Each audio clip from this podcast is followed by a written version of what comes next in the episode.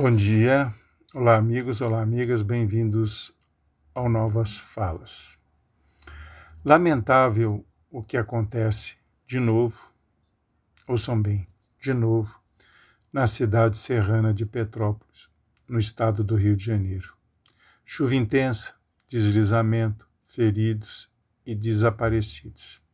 Já são 130 o número de mortos. Diante deste cenário, é possível pensar que a cidade e seus habitantes foram vítimas do clima, que anda agressivo e que, segundo os especialistas, ficará ainda mais. Mas não. O clima não é o único culpado e muito menos o principal responsável. Este, sim, é o homem. Mais precisamente, as autoridades fluminenses que deixaram estas cenas se repetirem. Há dez anos houve evento semelhante e de lá para cá a única coisa que de fato fizeram para mitigar as gravidades do evento foi instalar sirenes para avisar o povo de que o pior estava por vir. Agora que a tragédia ocupa as manchetes e os dramas pessoais fazem verter lágrimas até nos jornalistas que fazem a cobertura, se fica sabendo que a verba destinada a minimizar os danos da agressividade climática não foi utilizada na sua totalidade. Ou melhor, nem a sua metade foi utilizada. Cadê o dinheiro que foi aprovado e estava alocado no orçamento do Estado? Cadê os deputados e vereadores que deveriam fiscalizar as ações do Executivo? Senhor governador, senhor prefeito, porque nada foi feito para impedir a repetição dessa tragédia. Infelizmente, no Brasil, não temos a cultura da prevenção. Quando acontece o desastre, todo mundo corre para ajudar. Os políticos correm para fazer promessas e assegurar que a cena não voltará a acontecer.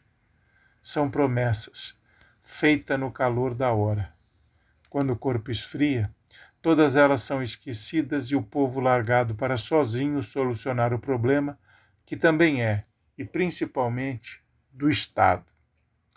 Fato é que entra ano e sai ano, o dinheiro para a prevenção não é investido. Especialistas não são chamados para opinar e a ideia de um programa habitacional para tirar as famílias destas casas dependuradas nas encostas nem é discutida nem mesmo em época de eleição. De acordo com os especialistas, o clima ficará ainda mais agressivo.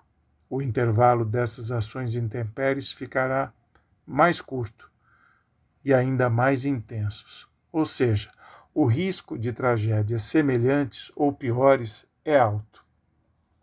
Urge, então, já que existe essa previsão e ela é plausível, que as autoridades, desde já, convoque os especialistas em tudo o que é possível e esteja relacionado com o tema para juntos, unidos, independentemente de governos e ideologias, desenvolver um plano preventivo que, se não impedir, ao menos mitigue os danos de que desta tragédia que estamos vendo em Petrópolis e que este ano já vimos na Bahia, Minas Gerais e Espírito Santo são Paulo e Santa Catarina.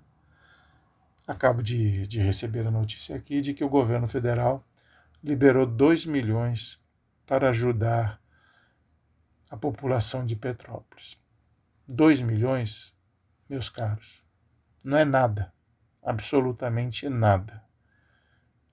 O presidente da República gasta no mínimo 3 milhões em cada motociata que ele promove para se autopromover. É um absurdo. O povo brasileiro não merece esse descaso.